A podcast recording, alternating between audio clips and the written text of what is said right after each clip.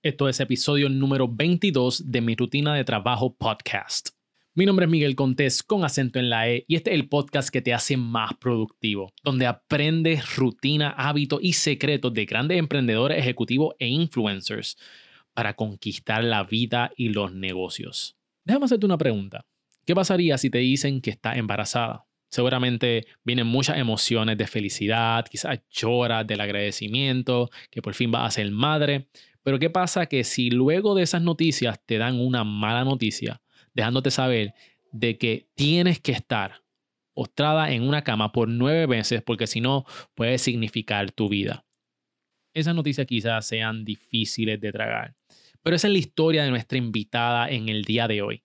Y ella aprovechó esos nueve meses para desarrollar estratégicamente su negocio paso a paso y, y ella predijo su futuro creándolo y dijo lo que iba a pasar luego de esos nueve meses. Ella tiene una historia sumamente impresionante y la tenemos en el día de hoy. Pero antes de comenzar la entrevista, te quiero dejar saber sobre el Boricua Emprende Fest o el B-Fest que se va a llevar a cabo el 22 de marzo por Colmena 66. Mi gente, ellos no me están pagando por esto, ellos ni saben, yo ni les dije que iba a promocionar esto, pero yo creo que esto es un evento que si tú estás en Puerto Rico o vas a estar, o vas a estar viajando a Puerto Rico en el mes de marzo, debe estar aquí. No te puedes perder esto. Yo creo este, que lo que va a pasar aquí, ellos van a tener charlas, talleres, eh, sesiones de mentoría individualizada, exhibidores de organizaciones de apoyo empresarial. Mi gente, aquí tienes toda la ayuda que tú necesitas para echar para adelante tu negocio, tu empresa, tu consultoría, servicios de consultoría. Asegúrate de estar en el BFES el 22 de marzo y tienen un Early Bird Special ¿Qué significa eso? Que compra dos boletos por el precio de uno.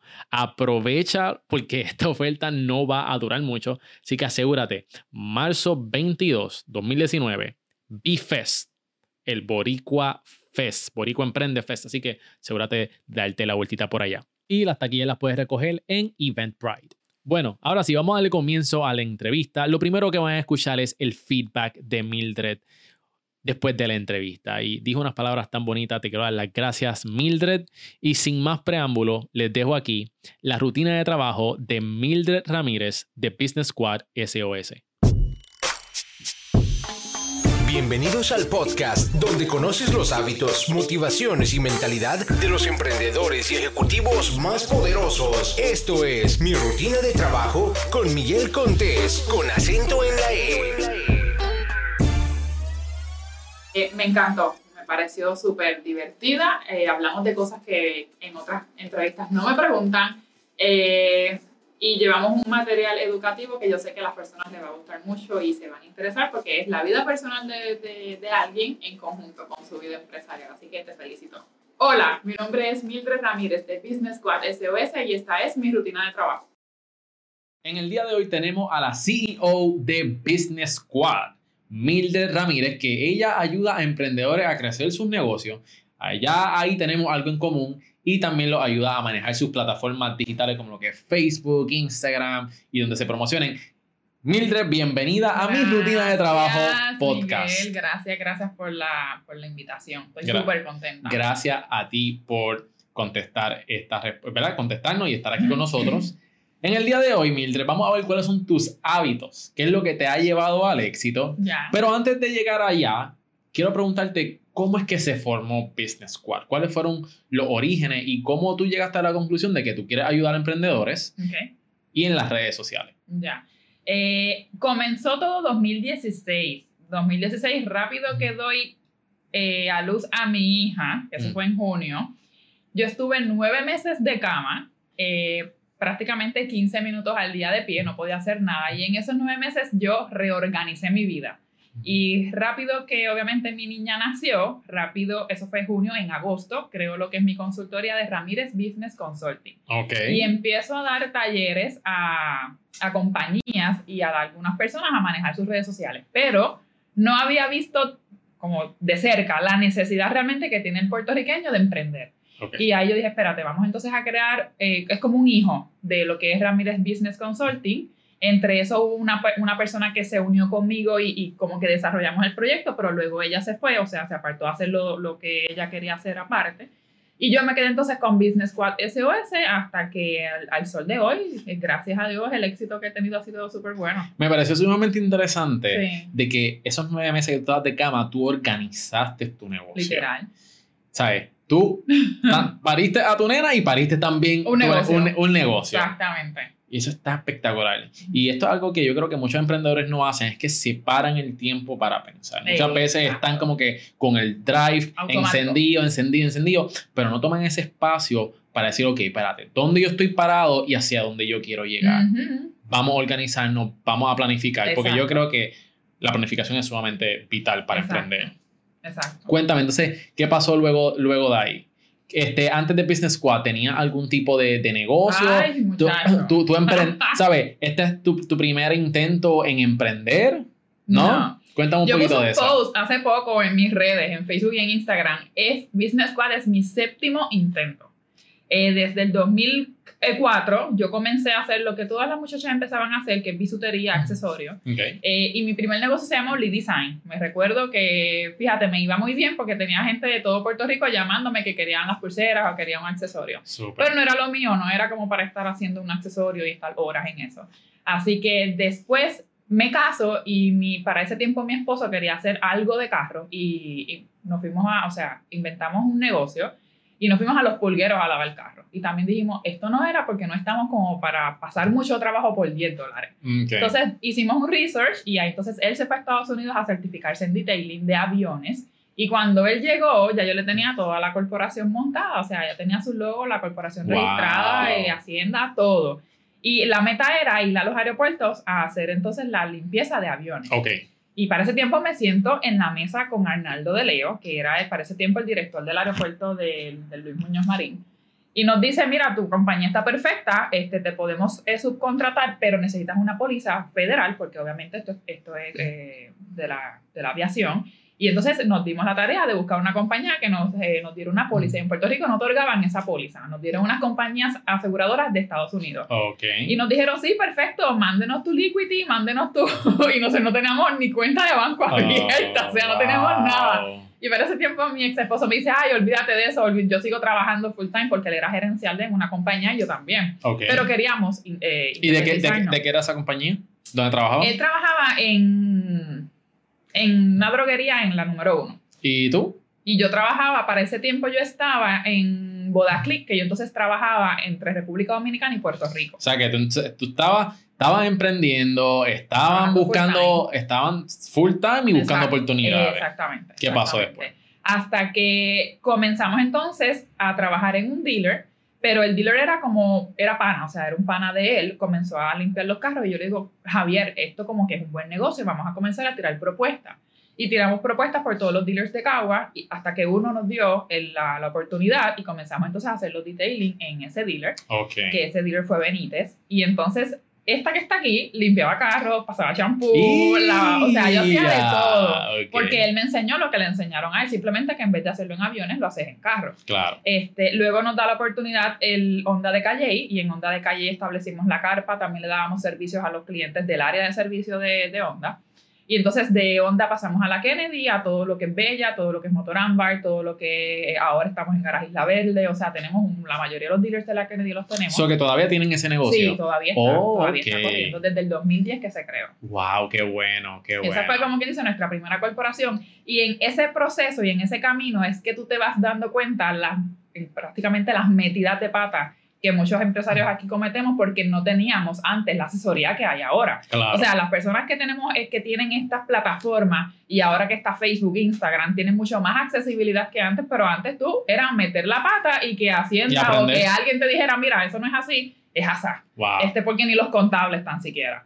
Eh, así que hoy, hoy día empre- emprender es un poco más fácil que antes, pero tener negocio no es fácil, este, tú lo sabes. Y obviamente de esa corporación, gracias a Dios, todavía sigue vigente, eh, aunque en el 2008 la economía en Puerto Rico se vino abajo un poquito y entonces sí tuvimos uno, que hacer unos reajustes. Pero de esa corporación nace un hijo que entonces también está en la Kennedy, que ahí damos entonces servicios, pero no a solamente a dealers, sino entonces a, a- a- personas individuales. Lo que me pareció sumamente, inter- sumamente interesante. Vamos a hablar sobre la frutera. Ah, Mi hija. Porque, porque tú tienes una frutera. Explícanos el concepto de la Qué frutera brutal. y cómo nació esa, esa frutera. Mira, qué chulo, me encanta. Ok. Me encanta porque me traes eh, en tema el negocio que más yo me he vivido. Mm. Porque obviamente en la corporación que le hice a mi esposo eran los gustos de él, no era un negocio que a mí me gustaba. Pero la frutera fue porque en el 2012 le diagnostican a mi papá un cáncer, cáncer de colon, que fue bien agresivo, que en prácticamente en un año mi papá falleció, o sea, a, a 2014. Pero en ese proceso eh, cambiamos muchas cosas, cambiamos la alimentación, casi éramos vegetarianos y entonces el médico nos dio o nos daba muchas recetas de lo que eran las batidas que él podía comer, porque obviamente su intestino no funcionaba al, al- máximo.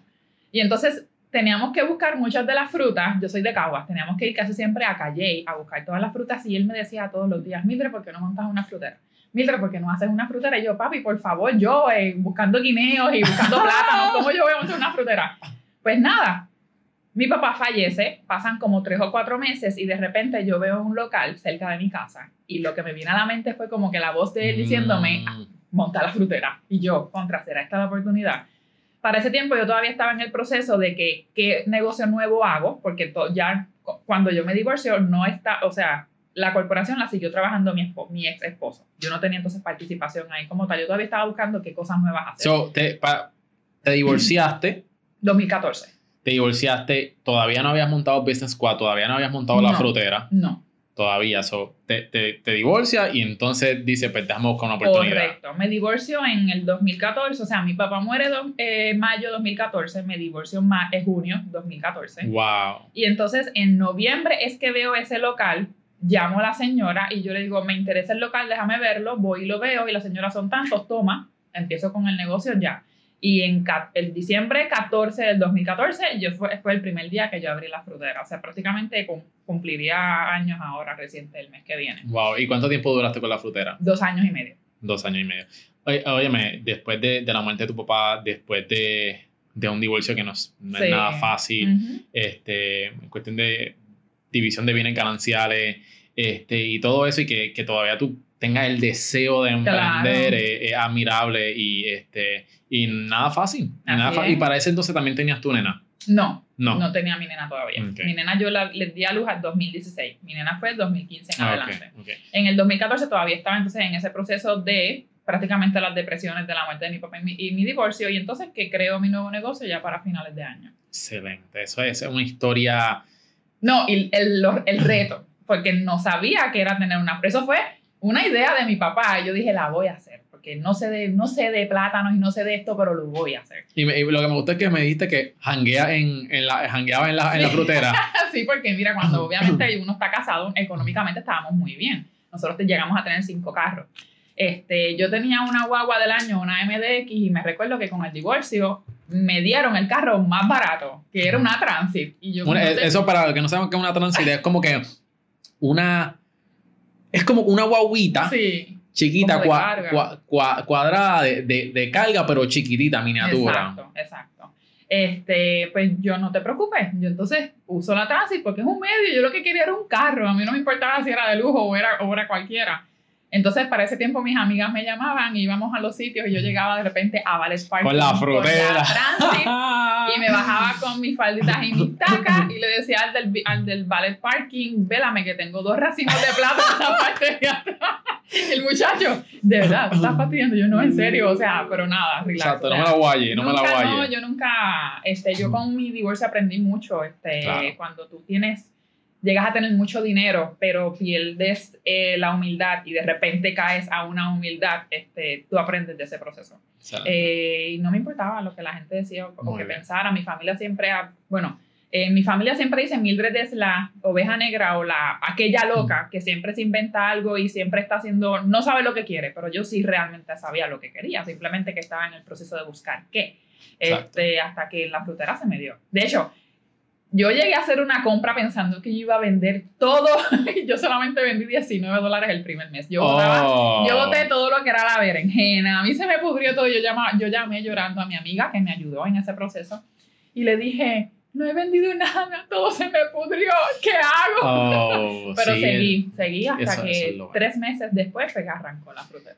Mildred, yo tengo que, tenemos que movernos para todo lo que son tus hábitos, pero yo te tengo que tener nuevamente en el podcast o hacer un, Ah, face- qué brutal, o hacer un. Facebook Live. Tenemos, tenemos que inventar algo. Me encanta tu historia. Vamos entonces a ver cuáles son, cuál es la rutina de trabajo de Mildred y Ah. cuáles son tus hábitos. Ya. Lo primero, ¿cuál es tu desayuno favorito? Tú puedes creer que el desayuno de por sí es mi, comida favorita. Pueden ser las 5 de la tarde o pueden ser las 8 de la noche y yo quisiera desayunar. Sí. Obviamente el café. Amo Obligado. el café. Soy fanática del café. Eh, y me gusta mucho, aunque lo debo de admitir, el, el bacon. Ah, claro. Eh, y eso que cuando empecé a hacer ejercicio lo eliminé un poco, pero si alguien hace un bacon, yo voy a llegar ahí y mira, te voy a caer. Bacon. Me encanta el huevo, el revoltillo, el bacon, y obviamente tostada francesa. Excelente. ¿Qué es lo primero que haces cuando te levantas? Atender a mi hija. Porque literal me brinca encima y es, tiene dos años, super, super hyper. Mamá, mamá, mamá. Este, la atiendo a mi hija, este, la preparo para ir a su cuido y entonces una vez eh, suelto a mi hija en su cuido, pues entonces me dedico a lo que es mi día. ¿A qué hora te estás levantando más o menos? De seis y media siete, más o menos. Siete. ese- ¿Y cuándo es que empieza como que tu, tu work shift? Arranco como a las 10. Esa es como que mi hora de productividad. ¿Por qué? Porque soy nocturna. Me acuesto. ¿Tú eres team búho?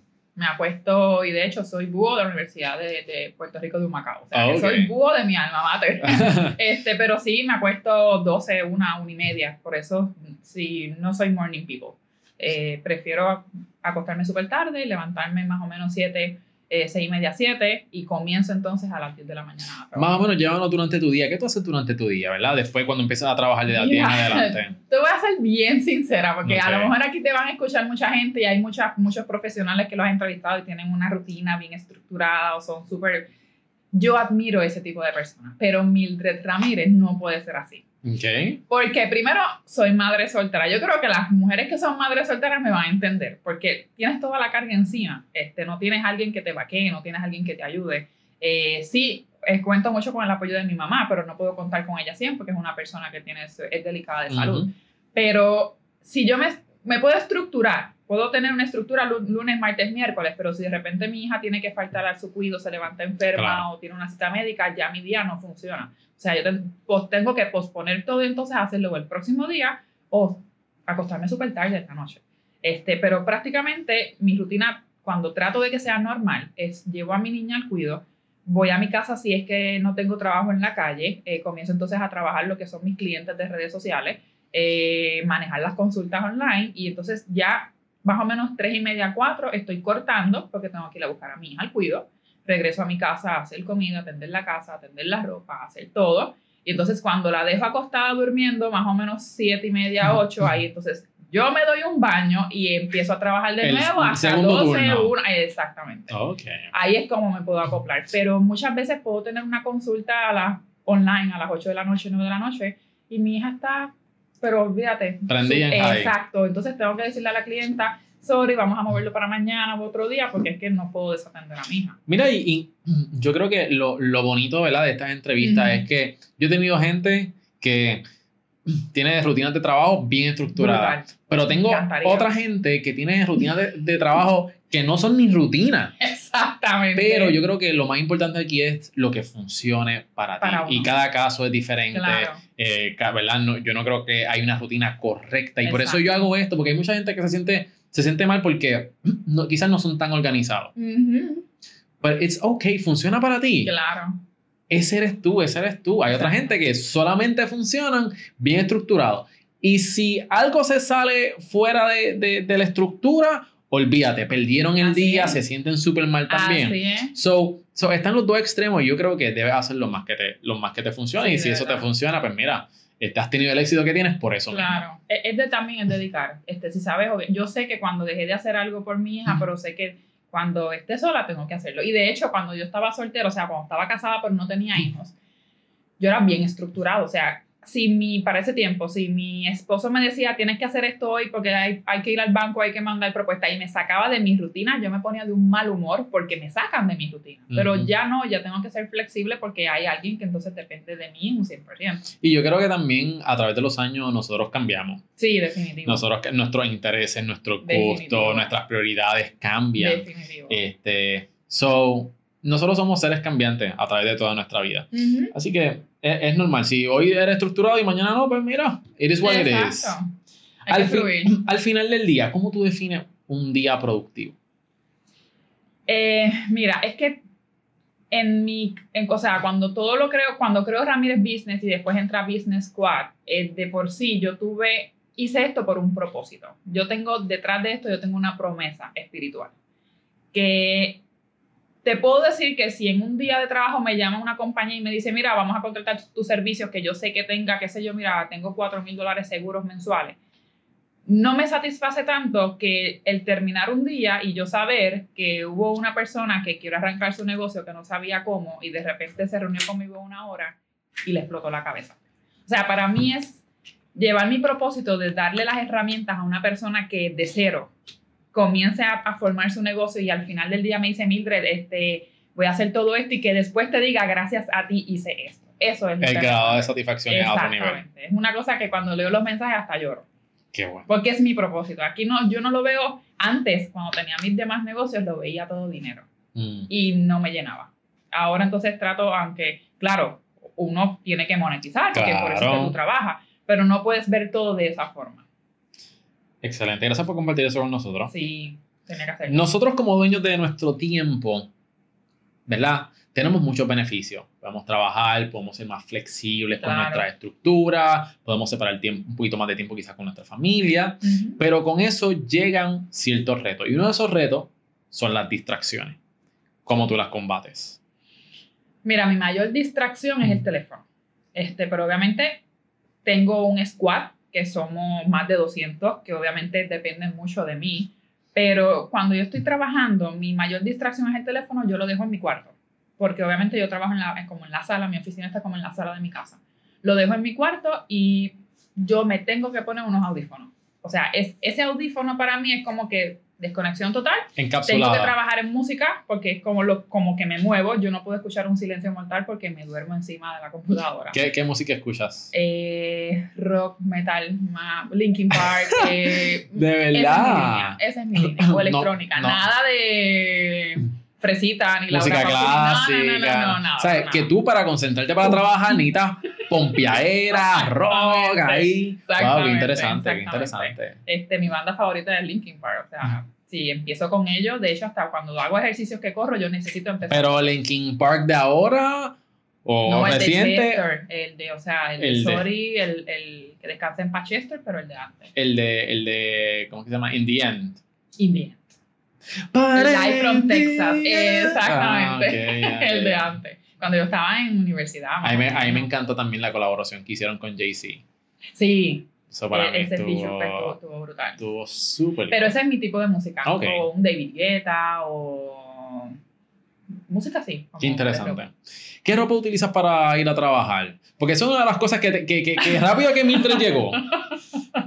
Yo dije, wow, me encantan tus tenis. Porque si la ven, Ah, ahora mismo Mildred está con un traje, ¿verdad? Sí. Un trajecito, pero con Converse. Y Yes. esa es su marca. Háblanos un poquito de eso. Esa es mi marca. Mira, este, DH, aquí nos estamos yendo desde que yo tengo siete años. Empecé a jugar baloncesto a los siete años. ¿Jugabas baloncesto? Sí. Este, o sea, que desde chiquita no fui girly. Ok. Yo fui girly, ahora es que estoy siendo un poco más girly, pero siempre fui más como tomboy. Eh, jugaba baloncesto, después jugaba baloncesto en la escuela y después en la universidad. O sea, la mayoría de mis zapatos siempre han sido tenis. Este, mi mamá me decía, Mildred, mira estas sandalias, qué bella. Yo, no, mira, me encantan estos Nike, los nuevos, los retro. Y yo quería entonces unos Nike retro. Este, así que siempre he tenido tenis. Des- siempre he usado Converse, pero entonces cuando yo comencé con esto de Business School, yo decía, Dios mío, tengo que entrar con una marca, pero yo no soy de verme en taca, bien bonita y bien bella y bien girly. No soy de esas porque no es mi estilo. Hasta que yo dije, Mildred, pero entonces entré en Converse, pero me, me entró la, la, era como, no, te, no sé cómo de- explicártelo, pero era como que no sé si la gente me va a aceptar en Converse cuando mi línea es algo profesional. Y yo dije, Mildred, son redes, tú sabes de redes, o sea, tienes que salir tal cual eres. La gente va a entender. Y así empecé, empecé a dar los talleres en Converse, que de hecho mi familia, uh, tengo un tío que me escribió, nada profesional en tenis, eso no se usa. Y yo, ya empezamos, porque estaba rompiendo estereotipos. Claro. Y más una mujer, o sea, tú lo podías ver en Mark eh, Zuckerberg, lo podías ver a lo mejor en Bill Gates, pero nunca yo he visto una mujer americana, o una Oprah Winfrey, o una Michelle Obama, o como cosas así en, En tenis, exacto, en Converse. Pero nada, yo dije, es Mildred, y Mildred es totalmente diferente. Y así empecé, dar los talleres, ahora doy las conferencias, eventos, todo siempre en mis Converse. No, pero tenemos que buscarte entonces un auspicio con esa gente. ¿Verdad que sí? Siempre los tagueo, pero no me llaman. No, no, no. Vamos, a mover, vamos a mover las redes. Vamos a mover las redes y vamos a hacer que pase. Ay, sí, dale. Vamos a hablar un poquito De sobre- hecho, vienen unos customizados por ahí, Squad, unos Converse Squad. Sí. Vienen por ahí. Mm, Ya lo pendiente, mi gente. Lo dijo aquí primero. Exacto, Lo dijo aquí primero. aquí- así que estén pendientes. Vamos a hablar un poquito sobre, sobre la compañía, sobre los ingresos. ¿Cuál ha sido el hábito que te ha producido más ingresos? Eh, los talleres. Este, pero como te explico, no doy. Yo sé que detrás de cada negocio hay ingresos, pero cuando yo comencé a manejar las redes sociales, obviamente sí tenía ingresos, eh, pero como le digo a mi squad, yo empecé bajito manejando redes sociales en 200 pesos, algo bien ridículo. Pero según tú vas cogiendo experiencia y standing, pues obviamente tú vas subiendo tu, tu nivel. Exacto. Hasta que hubo una amiga que también maneja redes y me dice, Mildred, este, ayúdame con unas cuentas porque estoy que no doy abasto. Y yo le digo a ella, no, mamá, yo también estoy igual que tú, o sea, yo tampoco puedo ayudarte. Y me dice, contra, a ti que te gusta enseñar y ayudar, porque tú no creas cursos o le enseñas a la gente, porque entonces es que nos llegan los leads de los clientes y si no podemos, pues se los referimos. Y Claro. puede ser que cojamos comisión o algo por el estilo. Y yo, mira, buena idea. Buena idea fue que una vez comiendo, estaba en Lupis almorzando y yo, espérate, cogí una servilleta porque yo no tenía libreta. Y en la servilleta yo dije, ¿qué una persona necesita para ser social media manager? Lo que soy yo. Y empecé, yo necesito esto y esto y esto. Y ahí prácticamente creé mi curso de Work Home. Eh, y a un mes después lo lancé. Y para eso vino María. Y entonces, es- yo tenía solamente 10 personas con, con el curso comprado. Vino María, yo me tuve que ir para, para Florida y yo dije, ok, el curso para nada, esto lo voy a tener que cancelar. Dos meses, eso fue en noviembre, dos meses después, eh, la segunda semana de noviembre, explotó y fue sold out el curso. Y yo, ok, espérate, ¿qué es esto? Entonces empecé a ver los ingresos. Yo dije, aquí hay dinero. Y entonces lo seguí desarrollando, pero solamente lo doy cuatro veces al año. Este, pero en donde más he visto los ingresos son en, en lo que son talleres. Aunque mi- mis precios ahora en lo que son manejo de redes sociales son sobre mí. O sea, que yo no manejo redes sociales eh, 200, 300, 400. Asesoro, doy estrategias a ese, a ese precio, pero no los manejo. ¿Y qué hábito que tú que puedes decir que, que, que lo haces a diario? Tú puedes decir, gracias a ese hábito, ¿verdad? Este, yo genero ingresos en mi compañía. Capacitarme. O sea, todo el tiempo yo tengo que estar subiendo Facebook o subiendo cualquier plataforma en la cual yo eh, aprenda y entonces me capacito. Y no solamente de redes sociales, me capacito en cuestiones motivacionales, en, en- para ser speaker, en cosas de negocio. Al principio yo comencé buscando mucha información de, lo, de las nuevas tendencias en los negocios y ahí es que creo la charla de negocios 2020, que es una charla en donde la doy gratuita, pero es una charla en donde le digo a las personas, mira, ya el mundo de los negocios cambió por completo. Por favor. Ahora hasta las vestimentas va a ser diferente, hasta los espacios de las empresas, eso de trabajar en cubículos, eso ya va a estar out, tienes que crear unos espacios abiertos en donde la gente se sienta más relax, porque en el 2025 la fuerza trabajadora, el 75% va a ser los millennials, y no vamos a tener la mentalidad de estos baby boomers, Claro. de trabajar en un cubículo de 8 a 5, no hables, no respires porque no puedes hacer nada. O sea, e- ese tipo de mentalidad y hasta, como te explico, en las vestimentas, Sí, porque ahora están aceptando gente con pantalla, gente con tatuaje, ir más cómodo al trabajo. claro, claro. ¿Me entiendes? To- Todo, depende también de la industria, pero yo creo que está siendo más aceptable. Mira, yo trabajé en el 2012 en Groupon. Este, no sé si, obviamente, no sé si la conoces o Sí. llegaste a escucharla. Groupon tenía una cultura que me gustaba mucho y yo creo que también Google la comparte. Pero en Groupon no había una cultura de que tú tenías que ir específicamente con un código de vestimenta. Tú podías ir, tenías el libre albedrío de que si tenías que ir a un cliente o a un merchant que tenía una compañía de kayak, tú podías ir en traje de baño a ver a ese cliente. ¿Por qué? Porque te vas a asimilar y vas a crear un Ya. rapport mucho más rápido con ese cliente, tú yendo en un traje de baño, en crocs, en Claro. pantalones. Este, ahora, si vas a ver un médico, si vas a ver a lo mejor a alguien, eh, un CEO de algún restaurante o compañía, pues sí, entonces te vestías un poco más profesional. Pero prácticamente esa es la mentalidad. Y hoy día te obligan, hasta cuando tú vas a los dealers de auto y vas a comprar un carro que es juvenil, te recibían en cabanes. Y tú dices, espérate, ¿qué es esto? Parecen vendedores de funerario o algo parecido. o sea, y ese Ya. tipo de, de, de tendencias las tienen que crear ya en los negocios. Sí. Muy de acuerdo. Sí. ¿Acostumbras a leer? Sí. ¿Cuánto lees al mes? ¿Cuántos Ah. libros? ¿Lees libros Antes o un, un libro o como...? No, ahora no leo. Te puedo decir que puedo leer un libro como cada tres o cuatro meses. Es, es realmente mi hija. O sea, leo más libros de princesa, de, de Pepa, de, porque obviamente es más ella. Pero sí, leo libros, me gustan mucho. me awesome. Tengo mi favorito. ¿Cuál es tu favorito? El millonario instantáneo. Mm, Yo leí ese libro y de hecho hice una consulta la semana pasada de una muchacha que tiene un súper talento, maneja redes sociales también, así como yo, es mamá soltera como yo, pero se desvaloriza tanto porque entiende que ella, ella, ella misma se, puso, se pone un precio que no, que no cobra lo que, lo que ella vale. Entonces le dije, léete este libro porque ese libro del millonario instantáneo te enseña a darte valor de lo que tú sabes y de lo que puedes dar. Wow. Y si tú tienes ese valor, a ti no te va a molestar decir mis servicios cuestan, pues, cuestan 500, cuestan 700, cuestan 1000, porque es tu conocimiento. Muchas veces nosotros, es como tú dices, no, nos rebajamos Claro. porque no, no creemos que valemos X cantidad de tiempo. Yo tuve, cuando yo tuve mi agencia, eh, al principio, este, el primer año, yo creo que todos comenzamos ahí, que no sabemos qué precio poner, nos vamos bajito porque queremos coger cierta cantidad de clientes, porque Exacto. creemos, miren esto, porque creemos que la gente por poner precios más baratos te van a contratar más. Exacto. En mi caso, ese no fue. Yo tenía, me acuerdo que yo tenía un X precio y era bastante razonable, era económico. Ya. Y yo pensaba que por yo tener ese precio yo iba a adquirir más clientes. Y me fajaban, los clientes que me estaban llegando eran un dolor de cabeza, eh, con, con demasiada exigencia. Ok. Y, para lo que, y volvemos a lo mismo, lo que yo estaba cobrando no era lo que valía. Mm.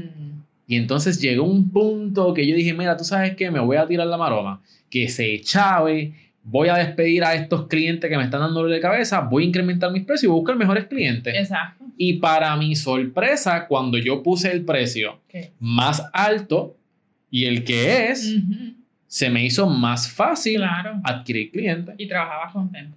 Y traba- trabajé mejor, más Claro. contento, con mejores clientes que no, no, te, no te regateaban, que estaban más relax, que confiaban en ti, porque uno busca entonces clientes un poquito que tengan un poder adquisitivo mayor.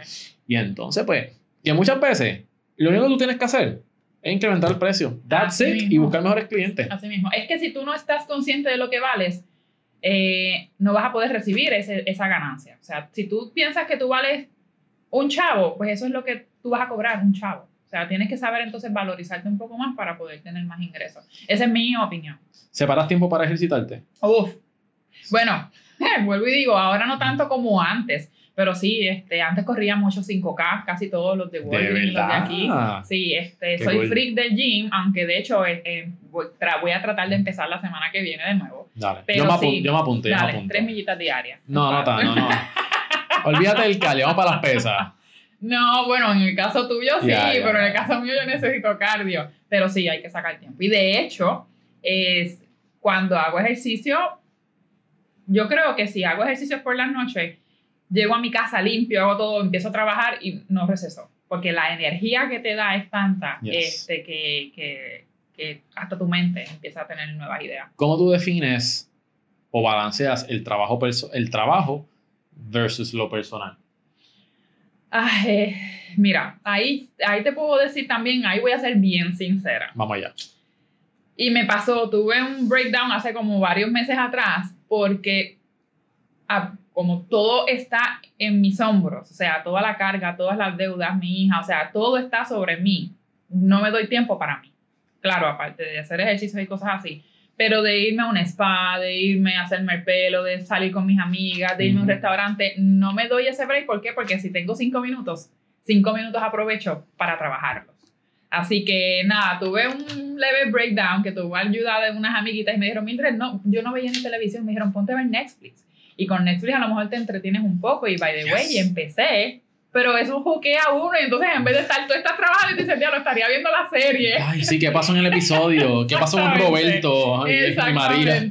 Pero nada, empecé entonces a dedicarme un poco más de tiempo y ahora nuevamente estoy tratando de balancear un poco más mi vida personal. En, en cuestión de por ciento, ¿cómo tú lo definirías? Ahora mismo yo te puedo estar, puedo estar como en un 80-20, 80 trabajo, 20 mi vida, lo que es mi vida personal. Este, de hecho, que me dicen, Mildred, busca tu novio. No, no, no, no, esto es X. Yo no quiero ni pensar en pareja, ni novio, ni nada, porque yo entendería que me, me va a consumir mucho tiempo. Y estás bien enfocada en lo que Exactamente, estoy bien enfocada en mi trabajo y en mi hija, porque mi hija depende de mí, también mi mamá depende de mí. Este, y como que no tendría tiempo para otras distracciones. ¿Cómo gestionas tareas?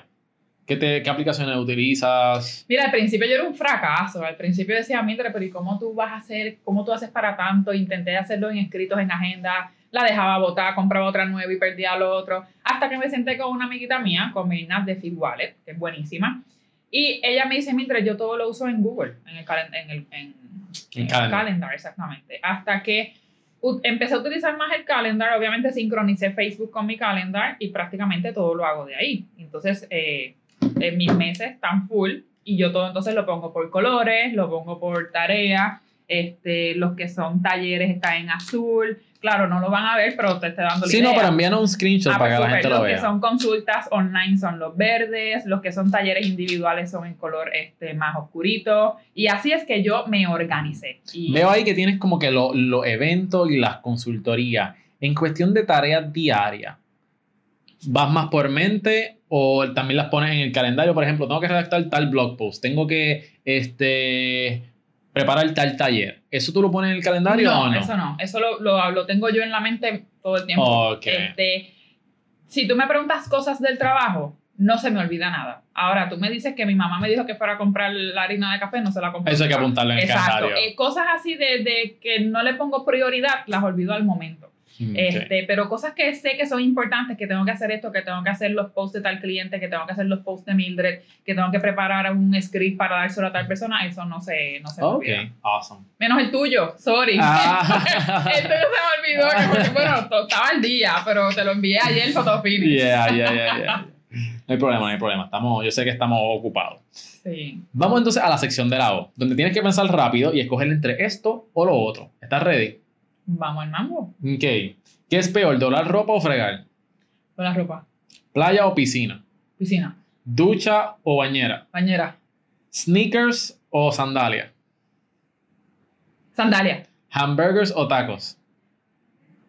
Anda, hamburger. ¿Pizza o pasta? Pasta. ¿Compras online o físicas? Física. ¿Celular o computadora? Computadora. Más importante en una pareja, inteligente o gracioso? Gracioso. ¿Carro o pick-up? Pick-up. Muy bien, esa fue la, la, la, primera ronda. Vamos para la segunda. ¿Me gustó eso? Dale. ¿Estás ready? Sí. Ok. ¿Dinero o tiempo libre? Espérate, espérate, espérate. Estamos hablando de lo, de lo bueno ahora. ¿Cómo que de lo bueno? O sea, de lo peor. No, te estaba... Pre... te estaba... Al principio me dijiste que es lo peor. ¿Qué es peor? Dólar o fregar. Pero, pero después tienes que escoger lo más que te gustara. So, tú contestaste ah, todo. Ah, contesté todo al revés, no, güey. contestaste todo lo opuesto. Por eso que seguí por la línea de que es peor. Eh, y entonces me sorprendió cuando te pregunté si sneakers o sandalia y escogiste sandalia. Porque para mí peor es sandalia. Por eso, entonces yo dije como que, wow, y escogió sandalia, si ella es una, le, le, encantan los tenis, qué raro. Por eso es que me fui en la línea de que, que, es, que es, peor, por eso fue que... Esa fue la primera, esa fue la primera. Ah, ya. Ok, ok, pues ya saben mi gente, si quieren, denle para atrás y escojan lo otro. Ahí tienen que analizar lo que me quiso decir. Ok, vamos a hacer para el segundo round. ¿Estás ready? Ah, ok. lo, lo, que tú prefieres. Ah, ok. Escoge entre esto o lo otro. Okay. ¿Dinero o tiempo libre? Dinero. En el cine, dulces o popcorn. Popcorn. Papel de toilet, ¿por encima o por detrás? Por encima. Pancakes o waffles. Waffles. Taza o termo. Taza. Carne o vegetales. Vegetales. Crucero o país desconocido. País desconocido. Ahorrar o invertir. Invertir. Café o té. Café. TV o libro. Libro. Iba a decir las dos, pero pero... Ok, muy bien. Ya terminamos con la sección de la O. Vamos entonces ahora para la pregunta, para la pregunta random del episodio. Oh my God. Ok. Hmm. Si tuvieras 500 dólares, ¿qué negocio montarías con 500 dólares? Una tienda online. ¿Vendiendo qué? Eh, si lo digo, yo te digo lo que estoy haciendo. Ah. Así que. ok, ok. Dame ver. Es que Este, ese, está en ok, pañales. Ok, pues es, ¿verdad? Producto alternativo. Ok, este, vamos a suponer que ya hice eso. Ah. Si tengo 500 dólares, ¿qué haría? O sea, tú ya tienes ese, ese, ese negocio ya está corriendo. Eh, ¿Qué otro negocio montaría? ¿Revivirías la, la frutera? Sí, by the way, sí. ¿Sí? Sí. ¿Sí? Pero con 500. ¿Cómo cuánto se lleva una frutera? Mira, este, yo pensé que la frutera yo tenía ahorrado como 4 mil dólares. Y yo, 4 mil dólares da para montar una frutera. Mm, se me fueron 7. Wow. Sí, porque son. Nada más en permisos aquí se me fueron casi mil dólares. Y entre las compras y la remodelación, pintura, etcétera. Y hasta una balanza, que yo pensé que la balanza costaba 50, 60 dólares por ahí. No, la balanza me costó 400 dólares porque tiene que ir Wow. certificada por el DACO. O sea, que se me fue del budget que tenía, pero Wow. no fue impedimento. Este, Ok. Pedí prestado, obviamente, y se, se hizo la frutera. Gracias por compartir eso entonces Yes. con nosotros. Ya saben cuánto necesitan para montar una frutera. Exactamente. Vamos entonces a entrar a lo que es la perspectiva y los puntos de vista de Mildred. ¿Qué mentalidad tú entiendes que es vital para prosperar? Eh, una mente súper positiva. Porque, claro, somos seres humanos. Y siempre vamos a tener ese, es, siempre tenemos ese diablito y, y, y este angelito, que este nos va a decir unas cosas y este otra. Pero mientras tratemos de escuchar lo bueno y, y tener una mente positiva en que aunque haya pasado un mal día, me va a ir bien. Aunque choque el carro, voy a conseguir otro. Aunque necesito 5 mil pesos más, los voy a conseguir. O sea, siempre una mente positiva te va a ir abriendo puertas. Excelente. ¿De qué cosas te arrepientes? Te podría decir que de nada, porque de cada cosa que pasé, buena y mala, aprendí mucho. Y si voy atrás y a lo mejor borro ese capítulo o episodio de mi vida, a lo mejor me faltaría, me faltaría algo hoy para, para ser lo que soy. Así que me quedaría Muy intacta del, del libro de, de la vida de Mildred. Excelente. Sí, porque básicamente esas experiencias forman Es que te quiénes ayudan, somos. claro, te ayudan a crecer. Forman quiénes somos. Así es. ¿Tienes mentores? Sí. ¿Quiénes son? Uno es top secret. Ok. Este, y otro es un amigo, eh, no es de la infancia, pero lo conocí mientras estudiamos en la universidad, luego se fue para Estados Unidos, él tiene todos sus negocios allá y entonces él cuando es un mentor que te puedo decir que es, no es viejo, es mi, tiene mi edad, pero te puedo decir que sí parece un viejo eh, y me ayuda mucho en, en más temas de vida eh, y sabe mucho de negocios, o sea, estudió contabilidad y estudió tiene como que también cosas de emprendedor, se, se dedica a otras áreas allá. Pero él como que me dice, Mildred es así, es así, es más analítico. Entonces como con él pues me, me desahogo más. Qué brutal. Pero Genial, aparte de genial. mentores, en, en- en- o sea, en físico, pero tengo muchos mentores que son de libros, tú lo sabes, los libros Ya. ayudan un montón. Son de los mejores mentores que uno puede tener si no tiene acceso a alguien Exactamente. como tal. Vamos a darle para atrás a la máquina del tiempo, Mildred. ¿Puedes recordar quizás cuál ha sido el momento más difícil de tu vida y quizás puedas compartir eso con nosotros? Sí, claro, lo puedo compartir. Este, yo he tenido muchos. Es que si yo me quedo hablando contigo, estamos 20 días haciendo un podcast. El momento más, más difícil este, fue cuando mi papá falleció. Este, obviamente el proceso de cáncer de él lo viví. Yo, él- en los últimos seis meses él estuvo viviendo en en hospital, prácticamente agonizando. No podía comer nada cuando una persona te pide comida y no puede comer. O sea, tú también tenías que lidiar lo emocional de esa persona. Pero mi papá era te puedo decir que mi todo. Mi papá se divorció de mi mamá, yo teniendo dos años nada más, pero como quiera, yo siempre busqué a mi papá. Todos los viernes íbamos a cenar, a, a- a bailar, a, a un hotel, a hacer algo, pero siempre mi papá eran mis luces.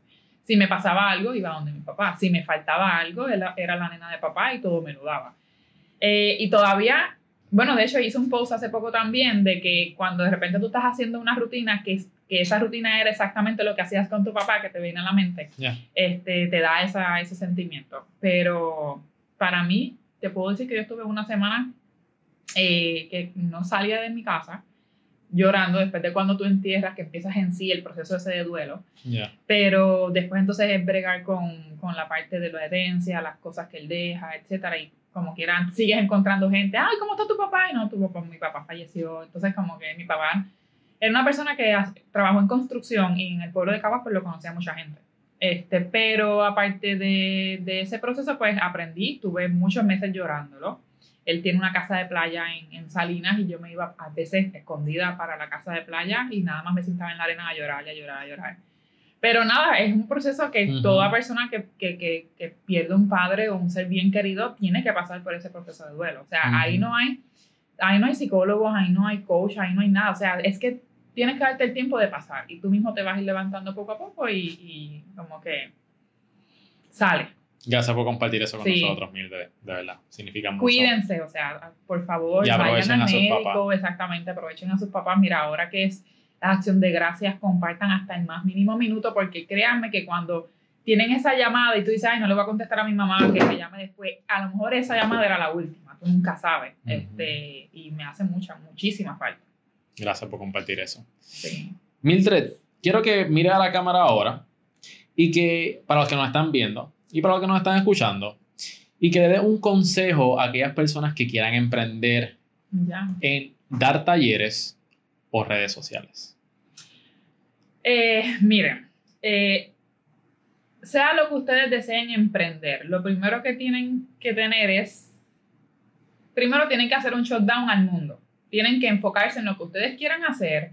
eh, y si se tienen que tirar solos, lo hacen solo, pero tienen que poner un, un mute el mundo porque le van a llegar muchas voces, le van a llegar muchos no, él no puedes, él sí puedes, él estás loco.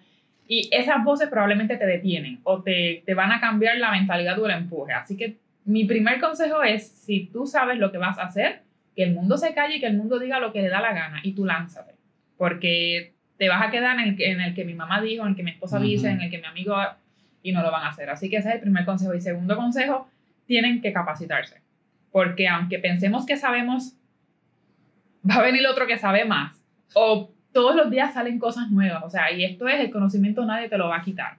Tienen que capacitarse y obviamente enfocarse. Si esto es lo que tú quieres, tienes que trabajar. Nadie lo va a trabajar por ti. Tienes que dedicarle 10, 20, 40 horas, lo que sea, pero tienes que trabajarlo. Esos son mis tres consejos. Excelente, mi gente. Tomen nota de Yes. Mildred, este, porque les va a ir bien. Y cojan el consejo de, de personas que han tenido éxito. Eso yo creo que es muy importante. Que han tenido todo, o sea, altas Yeah. y bajas.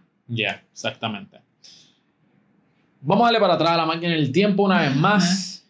¿Puedes recordar algún momento definitivo en tu vida que tú estabas ante dos caminos, uno a la izquierda, uno a la derecha, y el camino que tú escogiste fue el que te ha llevado y te ha traído el éxito que estás disfrutando hoy? Tú eres astrólogo o algo así, que me estás diciendo algo exactamente que... Mira, este... Cuando, no sé si sabes esta parte de mi vida, es que tengo muchas sorpresas, Ajá. pero cuando yo estuve casada yo perdí seis bebés. Este, Nunca se me daban. Y yo llegó un momento en que yo dije, ok, pues nada, no voy a ser madre. Hasta que después que me divorcio y empiezo a conocer a mi nueva pareja, etcétera, estoy embarazada y paso por el mismo proceso de aborto, lo cual el médico me dice, Mildred, quédate quieta, me ves el lunes. Y el lunes entonces decidimos a ver qué es lo que pasó. el lunes voy al médico y en mi mente estaba en que ya yo había perdido a mi bebé. Y el lunes el médico me dice, este, tu bebé está intacto, tiene, está- tiene latidos, de lo que tiene eran siete semanas nada más. Tiene latidos, pero tienes una decisión que tomar ahora. O sigues con tu vida, con el gimnasio, con tus negocios, con tu vida normal, o te vas a tu casa por nueve meses y no te levantas. Wow. ¿Y qué tú vas a hacer? Y yo, ok, yo no lo pensé. Yo, Y esa, y esa es la vida. razón por la cual estaba acostada nueve meses. No te, lo, no te hice la pregunta al principio, pero me, me estuvo extraño. No, pues, adiós. próximo. me, me estuvo extraño yo, porque ya estuvo acostada nueve meses. Sí, yo sé de mujeres embarazadas que hasta van al gym. Exacto, ojalá yo. Wow, no sabía eso. Sí, porque al, al haber perdido ya seis embarazos, ya mi, obviamente ya yo tenía 34 años cuando yo estuve embarazada, o sea, yo tengo 37 ahora. El, el, ya era una paciente de alto riesgo. Entonces, no era una paciente normal y ya de por sí a los siete meses ya yo tenía, ya empecé con contracciones, que no es normal. Mm. Lo cual yo tomaba sobre 72 pastillas semanales, entre una y otra. Eh, me inyectaba una vez al día y otra inyección semanal. Eh, y con tanto medicamento, primero no podía estar de pie porque las contracciones y obviamente la gravedad podía hacer que perdiera a mi bebé. Y entonces con los medicamentos era, estaba bien high, pero me daban náuseas o tú podías verme el pulso desde donde estaba, o sea, yo tenía el pulso a las millas. Porque las pastillas que te dan para, la, para controlar el bebé y que no te den contracciones, ah, te pueden afectar el ritmo cardíaco. Wow. Entonces, por un lado bien y por otro lado este mal. Por eso es que cuando tomaba esa cantidad de medicamentos y más para no afectar al bebé, tenía que estar en cama. No podía estar de pie. Este, entonces, solamente más o menos de 15 a 20 minutos al día de pie, que era cuestión de bañarme o hacerme algo, pero mi mamá me llevaba comida, desayuno, almuerzo, o sea, Wow. todo. Wow. Si tenía que salir a citas médicas o a ir al súper o algo, pues tenía que hacerlo en silla de ruedas. En la iglesia me prestaron una silla de ruedas. Este, puedo decir que fue un proceso de, de, o sea, yo cambié por completo y yo por lo menos decía en mi mente, ok, Mildred, por lo menos tú sabes que tú vas a salir de esto. Pero hay personas como mi papá que le dicen, tienes esta enfermedad o tienes algo y no vas a salir nunca. O sea, que yo por lo menos tenía esa, obviamente la fe y la seguridad de que cuando diera luz a Miranda yo continuaba con mi vida, pero tú te pones a pensar entonces cuán valiosa es tu vida, cuán valiosas son tus manos, tus pies, tus ojos, que tienes todo. Y Ujú. realmente la salud aquí es, pero primordial. Exacto. Por eso hay que cuidarse Sí, mientras uno es joven y hacer todo lo posible, Definitivo. ejercitarse, buena alimentación. Yo creo que también eso es algo que quizás muchos emprendedores eh, descuidan Claro. el área de salud porque están, se, se enfocan Enfocan. demasiado en el negocio, entonces este, no comen correctamente, Exacto. no se ejercitan correctamente. So, El eh, nivel de estrés también. Sí, sí, definitivo, definitivo. Pero es, me, estuvo, me estuvo curioso Sí. eso y gracias por... sí. sí, gracias, gracias. Por último, Yes. ¿Cuál es tu porqué? ¿Qué es el motor que mueve a Mildred Ramírez todos los días a levantarse y dar lo mejor de sí? Pues porque como llegué a tener todo y por estas situaciones lo perdí todo, eh, hay personas que no tienen a lo mejor a alguien que los ayude o no tienen ese espíritu de volverse a levantar. Yo gracias a Dios pude volverme a levantar y yo le hice una promesa en esa etapa de los nueve meses que había meses que yo lloraba y había meses que estaba contenta porque esto es un sub y baja. Pero yo hice una promesa y yo dije, yo tengo que ayudar a las personas a que cuando entren en algún proceso en su vida, caíste, no pasa nada, levántate y continúa. Y en el proceso, Dios me ha dado muchas oportunidades este, y obviamente pues em, tengo mucho conocimiento. Y en esos nueve meses tenía amistades que me decían, Mildred, ¿cómo yo monto esto? Mildred, ¿cómo yo hago este negocio? Y yo, mira, yo tengo que ayudar a las personas entonces a crear su propio negocio. Claro. Y ahí fue que entonces mi propósito es que yo tengo que ayudar sin mirar el lado económico, porque el lado económico lo tuve una vez y nunca ayudé. Entonces Mm. ahora me toca ayudar y cuando ayude me va a llegar. Excelente. Eso es mi porqué. Y más, es- yo creo que eres el primero que lo sabe. Porque a todo el mundo le digo de mi promesa, pero nunca le digo cuál. O sea, que va atado a eso. Pues gracias por compartir Ay, eso, sí. honrado de que nos puedas contar eso y, y compartirlo con, con nuestra audiencia. Mildred, gracias, me disfruté esta entrevista. de verdad. De verdad que sí, este, espero tenerte nuevamente porque tenemos muchas cosas que hablar. falta un montón. Hay muchas cosas Viste, que tienen que conocer. Mi libro, necesito hacer mi libro. Mira para allá, mira, ella está soltando aquí todo lo que sí, sigue por ahí. Pero No, no, mira, ya, ya, calla, mira, calla. pero ya me, me- me siento de buena, me caíste bien, así que te voy a dejar que tú tires tu pauta. Así que Ah, dile a la de gente, verdad. dile a la gente dónde te pueden conseguir, este, dónde pueden encontrar. Mira, mis redes son Facebook, Business Squad SOS, también mi Instagram es igual, Business Squad SOS, y tengo mi canal de YouTube, ahí pueden ver todos mis videos, mis talleres, tutoriales, todo lo que hago. Y mi página web, businessquadsos.com, y mañana salgo con un video live sorpresa, tienen que estar pendientes en mi Facebook. Es sorpresa tirando una nueva ideita de negocio. que- preview. exacto, que, que se tienen que beneficiar porque es que es demasiado. Awesome, pues asegúrense de chequear todo lo que está haciendo Mildred Ramírez de Business Squad. Gracias por estar con Ay, nosotros. gracias a ti por Gracias a todos los que nos están escuchando. Le quiero también dar las gracias a Webnéticos, donde nos encontramos hoy día. Este estudio, si eres un content creator, hace webinars, podcasts, haces cualquier tipo de contenido, este es el lugar donde tú tienes que estar. ¿Por qué? Porque las facilidades están increíbles, tienen varios estudios donde tú puedes grabar editar tu contenido con gente bien cool y lo mejor de todo es que ellos te ponen el equipo técnico, ya sea audio, videos, cámaras, luces, tú solamente traes tu contenido y tu valor y ellos se encargan del resto. Gracias a Webnético y para más información pueden entrar a webnéticos.com. Mi nombre es Miguel Contés con acento en la E y nos vemos en la próxima.